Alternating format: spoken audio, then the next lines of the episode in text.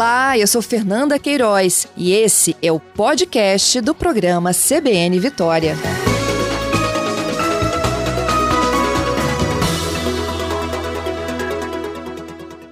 Eu iniciei o programa de hoje falando dos resultados da audiência de custódia envolvendo cinco policiais, né, que são agora investigados na morte de um jovem em Pedro Canário, no norte do estado. Esse episódio aconteceu na quarta audiência de custódia ontem e a manutenção da prisão deles, né, do flagrante agora para a preventiva. Os policiais durante a audiência preferiram não mais se manifestar.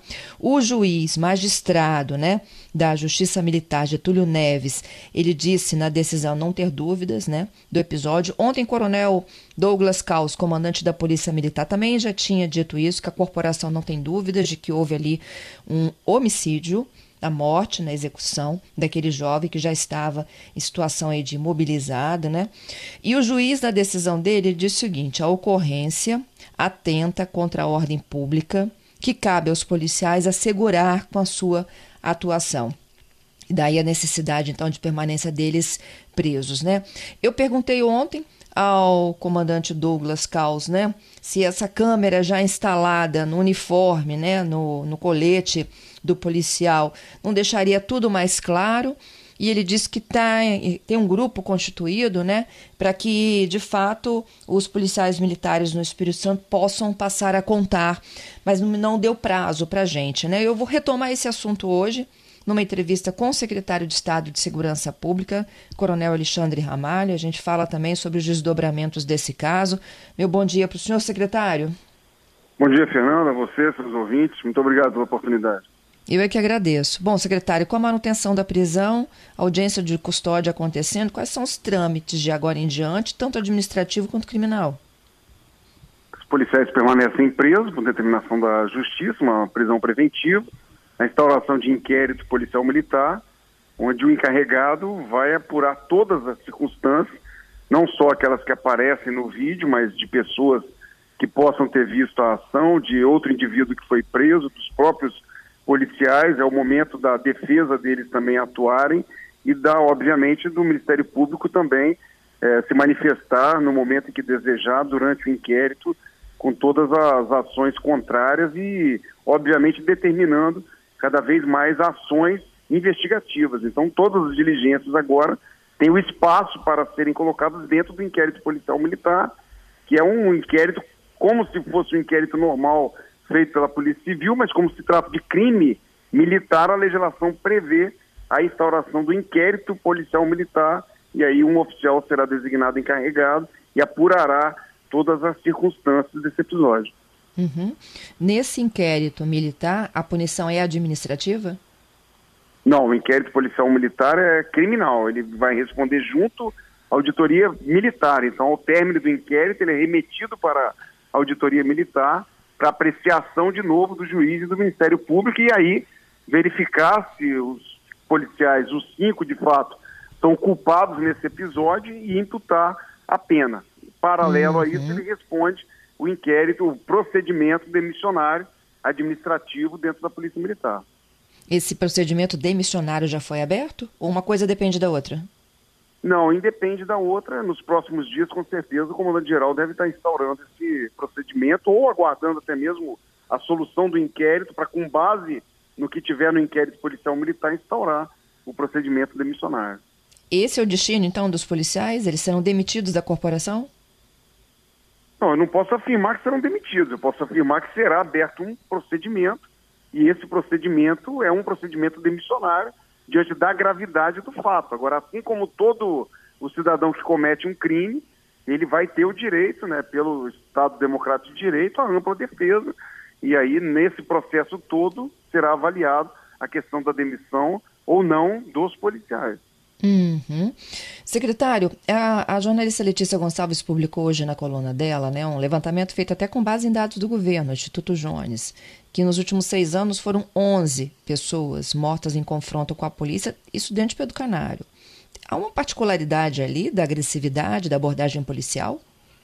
Não, há uma particularidade da criminalidade, que não para, da criminalidade que também afronta os nossos policiais em vários locais, não só em Pedro Canário Nós tivemos um aumento, não só em Pedro Canário, mas em todo o estado do Espírito Santo, dos confrontos armados. Isso vem sendo mostrado, vem sendo mostrado ano a ano.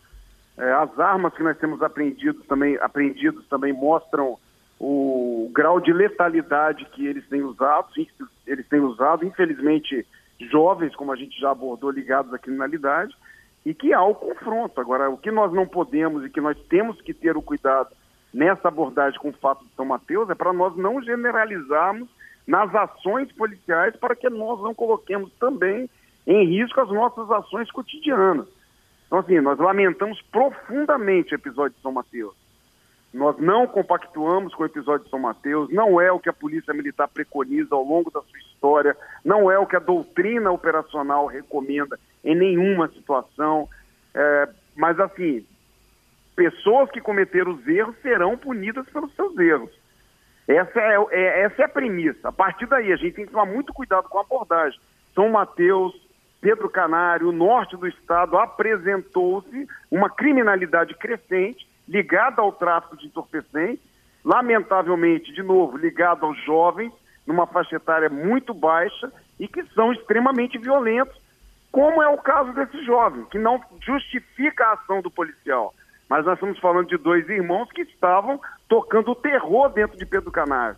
Lamentavelmente, a, a, a ocorrência estava até aquele momento muito bem conduzida. Infelizmente, culminou para aquela ação lastimável do nosso policial. Agora, é o confronto do dia a dia, da atividade policial. Então nós não podemos generalizar e entender que São Mateus, toda a ação da polícia militar ou da polícia civil ocorre daquela forma, muito pelo contrário. Apontado pelo Fórum Brasileiro de Segurança Pública, pesquisas do ano passado mostram que o Espírito Santo é o quarto estado em letalidade nas ocorrências policiais. Então, nós não temos essa, essa, essa premissa nossa de matar de partir para a agressão. Agora, quando o policial é afrontado e é uma situação muito peculiar e só quem passa por isso sabe o que é, aí a resposta vai ter que ser à altura com o instrumento que ele tem, que é a arma de fogo. Agora, o fato de Pedro Canário, do policial, dessas imagens que estão sendo veiculadas, não é o que nós preconizamos nas ocorrências policiais. Agora, Ramalho, no episódio de quarta-feira não teve confronto. E para qual não, estatística eu... que entra o caso? ele vai entrar para o homicídio. Ele já entrou, na verdade, na estatística. Homicídio, homicídio. envolvendo policial. Eu, sim, sem dúvida. É isso. A gente e não esses outros casos relatados, os 11? Policial. Ele entra na estatística de homicídio. Entendido. É, é porque é, os institutos de segurança separam, né? Homicídios envolvendo ação policial. Sim. E aí essa Mas palavra confronto é que me chamou a atenção. Assim, esses 11 que morreram em confronto, de fato foram confrontos? Olha, Fernanda, é o que, é o que relata a ação policial. Em cima uhum. desses confrontos, em cima dessas mortes, existe todo o inquérito. Ou o inquérito da Polícia Civil ou o próprio inquérito policial militar, que com os laudos periciais, com toda a circunstância do cenário apontado, vai investigar. Houve erro? Foi o policial que matou desnecessariamente? Ele vai ser punido por isso nas investigações. Eu, eu tô, só estou alertando para a gente tomar o cuidado para não generalizar. Porque na mesma data aconteceu o um episódio em Jaguaré e eu, já houve o questionamento da ação. O episódio de Jaguaré é totalmente diferente do episódio de Pedro Canário. Nós tivemos um policial civil que foi agredido, um policial civil que, no momento que ele tenta abordar o indivíduo, o indivíduo parte para cima dele de pancada. Esse policial está na UTI, gravemente ferido, correndo risco de morrer. Então são fatos distintos. Nós não apoiamos a situação ocorrida de Pedro Canário que veiculou na mídia. Nós não apoiamos. Mas nós não podemos fechar os olhos para que os nossos policiais estão sendo confrontados diariamente em locais de risco. Essa é uma realidade que nós não podemos esquecer. E a sociedade não pode esquecer, principalmente vocês da imprensa, porque é uma realidade muito dura para a gente, muito difícil. Só a gente sabe os traumas que os nossos policiais passam, só a gente sabe as incapacidades que são feitas diariamente, os afastamentos, os problemas psiquiátricos. Então, assim, a nossa realidade é muito dura. Agora, não é por isso que nós vamos sair matando ninguém. Então, um erro não justifica o outro. E esse erro não pode ser generalizado em toda a corporação. Nós temos excelentes profissionais, nossa conduta é de uma formação longa, de mais de 10 meses, primamos pela grade curricular da Senasp, temos o método de Giraldi que nos ensina a trabalhar da forma correta. Agora, nós estamos falando do ser humano. Aquele que vai pelo caminho certo, ele vai ter sempre o nosso apoio. Aquele que vai. Eu acho que eu perdi Ramalho. Voltou, voltou. Ramalho, deu uma falhadinha aí na comunicação nossa. É, eu entendi é, perfeitamente né, que não se pode generalizar, que Pedro Canário, então, terá a punição exemplar né, a partir da Isso. conclusão aí do, das investigações. Exato. O que falta, secretário, para essa Câmara chegar à Polícia Militar? Já está na Polícia Prisional? O que falta é a tecnologia adequada. Nós estamos falando de um sistema prisional, onde é um sistema interno, onde são galerias, onde os presos estão contidos. Nós temos que ter uma tecnologia que dialogue com o nosso interesse por mais de 12 horas, que via de regra são as nossas escalas. Nós estamos falando de uma Câmara que tem que, que tem que aguentar as intempéries, nós estamos falando de uma Câmara que tem que aguentar até mesmo impacto quando os nossos policiais são agredidos ou são envolvidos numa luta corporal, num ataque das pessoas que a gente tenta é, fazer a contenção, fazer a abordagem. Nós estamos falando de uma tecnologia que é disputada no mercado, então nós temos que buscar qual é a melhor tecnologia e, enquanto Estado, nós não podemos identificar e comprar. Nós temos que identificar, fazer o termo de referência, colocar o pregão no mercado e a empresa vencedora tem um prazo para entregar. Então, existe uma burocracia estadual que tem que ser seguida.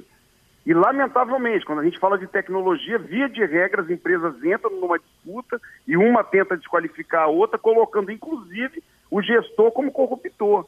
Então, nós temos que ter o cuidado nessa contratação. É isso que nós estamos fazendo agora. A Polícia Militar está fazendo, já publicou uma portaria onde eles vão adotar os procedimentos que a Polícia Militar exige para que tenha essa Câmara. Por outro lado, a Secretaria de Governo, na pessoa do Vitor Moraes, está buscando a melhor tecnologia para que nós possamos implantar.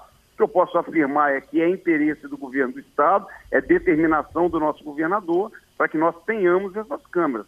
Vamos agora no passo a passo até conseguir colocar de, definitivamente essas câmeras nos nossos policiais. Mas a gente Volto já não tem o um exemplo de São Paulo, Ramalho? Tem a de São Paulo, que colocou, que voltou, que tirou, tem a do Rio, que voltou, que colocou, que tirou, tem a de Roraima, que não deu certo. Nós temos que buscar a melhor tecnologia. Talvez a de São Paulo hoje, por ir e voltar, se apresente como a melhor. Vamos já conhecemos, vamos olhar com o que tem de melhor no mercado. Essa tecnologia nós queremos que ela dialogue também com o nosso cerco inteligente, nós queremos que ela dialogue com o leitor facial, que ninguém tem no Brasil ainda. Ou seja, durante uma ação, o policial está vendo, a câmera está lendo a face de uma pessoa e já identifica que ele é foragido, que ele tem processo, então dá um alerta para o policial. Então nós queremos dialogar com a tecnologia que nós já temos. Então nós precisamos construir um processo para o Estado comprar. Mas essa é câmera já existe, que reúna tudo isso que você está esperando?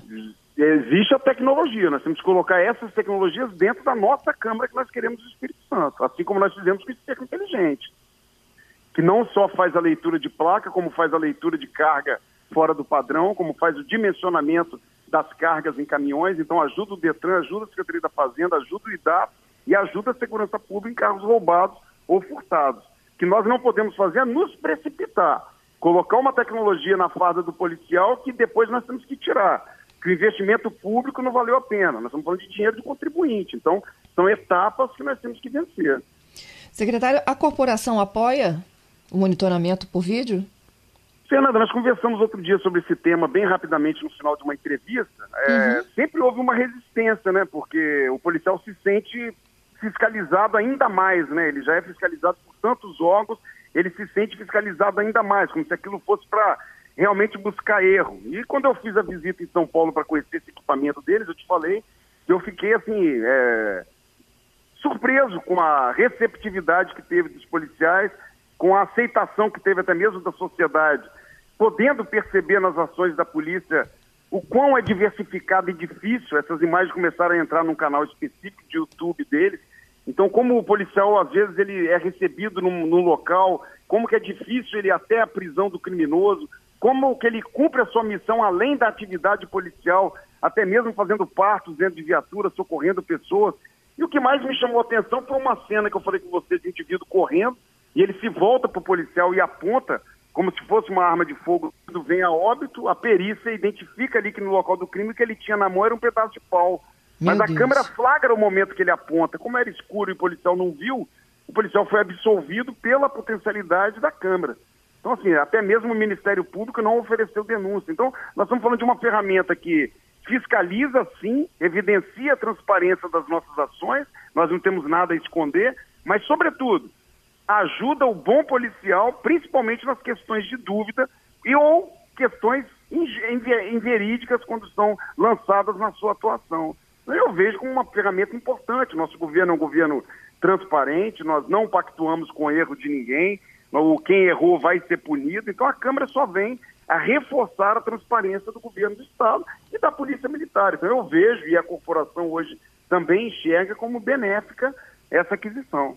Teremos resistência? Obviamente que sim, mas é importante a gente vencer com as ações positivas, com as defesas, com as absolvições que as câmaras em outros estados já proporcionaram.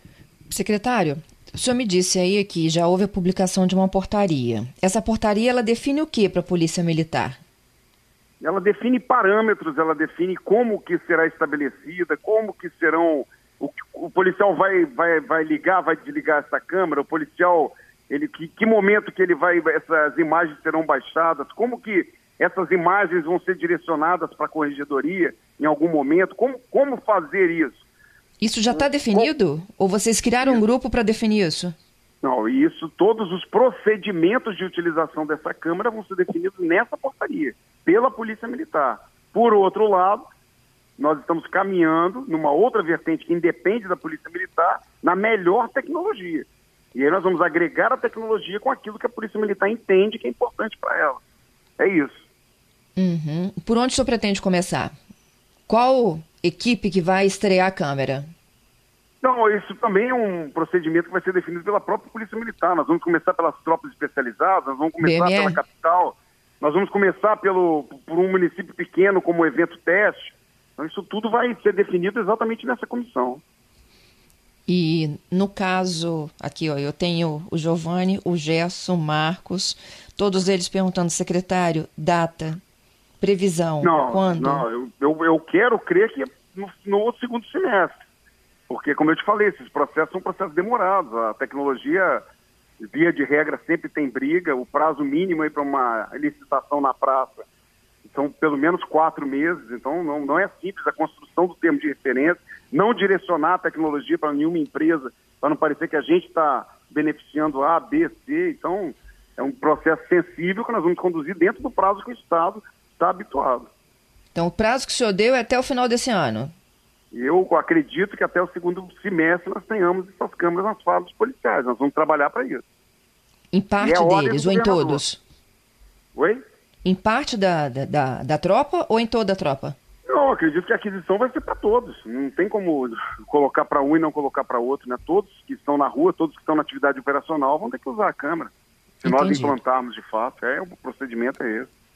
Então, olha, a gente está com um prazo aqui já agradecendo a participação de vocês ouvintes a pergunta aqui, em todos esses estados onde já há câmeras instaladas, não tem um fornecedor que já possa ser uma referência? Essa é a pergunta do Giovanni, ele cita Minas Gerais, Rio de Janeiro, São Paulo.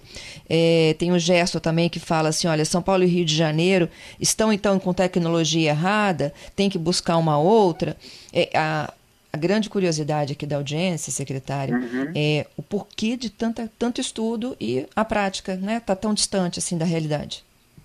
Fernanda, porque é um tema novo. Nós estamos talvez sendo pressionados agora pelas imagens que circularam de, de Pedro Canário, mas é um tema novo, é um tema que foi discutido ano passado no colegiado de secretários. Nós queríamos entender, enquanto secretários, qual é a participação do governo federal. Nós queríamos entender se a Polícia Federal, se a Polícia Rodoviária Federal vai usar. Nós queríamos entender se o governo federal subsidiará parte desse investimento ou desse custeio. Então, é, são, são, é um tema novo. Assim, eu compreendo a, a pergunta do Giovanni, é, do outro ouvinte, das pessoas que estão questionando a tecnologia de São Paulo. Eu vi muito bacana, mas eu tenho que agregar essa tecnologia à nossa realidade do Espírito Santo, às tecnologias que nós já temos, do cerco inteligente, do, do leitor facial, do, dos dados que nós temos, das identidades digitalizadas que nós estamos oportunizando à população capixaba. Então, assim, é um processo novo. Eu compreendo que o fato de Pedro Canário lançou muita luz nisso, eu compreendo a, a cobrança que recai sobre todos nós, mas enquanto é, ordenador de despesa, tenho que tomar muito cuidado na aquisição desses produtos, porque depois a cobrança do Tribunal de Contas recai sobre todos nós que somos gestores. Então nós temos uma obrigação e um caminho a percorrer em toda aquisição pública. É dinheiro do contribuinte, não é dinheiro meu para ir lá e comprar do meu bolso. Última pergunta aqui é do Alex. Secretário, no Alex. caso de uma expulsão da PM, eles vão para a reserva ou são expulsos mesmo? Não, eles são expulsos e não ganham salário, automaticamente são expulsos da instituição. Tá certo. Queria te agradecer, já deixamos um prazo aqui então para voltar a tocar no assunto. Obrigado, Fernando, sempre pela sua delicadeza, seus ouvintes, estamos sempre à disposição. Muito obrigado. Eu agradeço, senhor secretário, pela participação aqui um conosco, viu? Obrigado, até logo.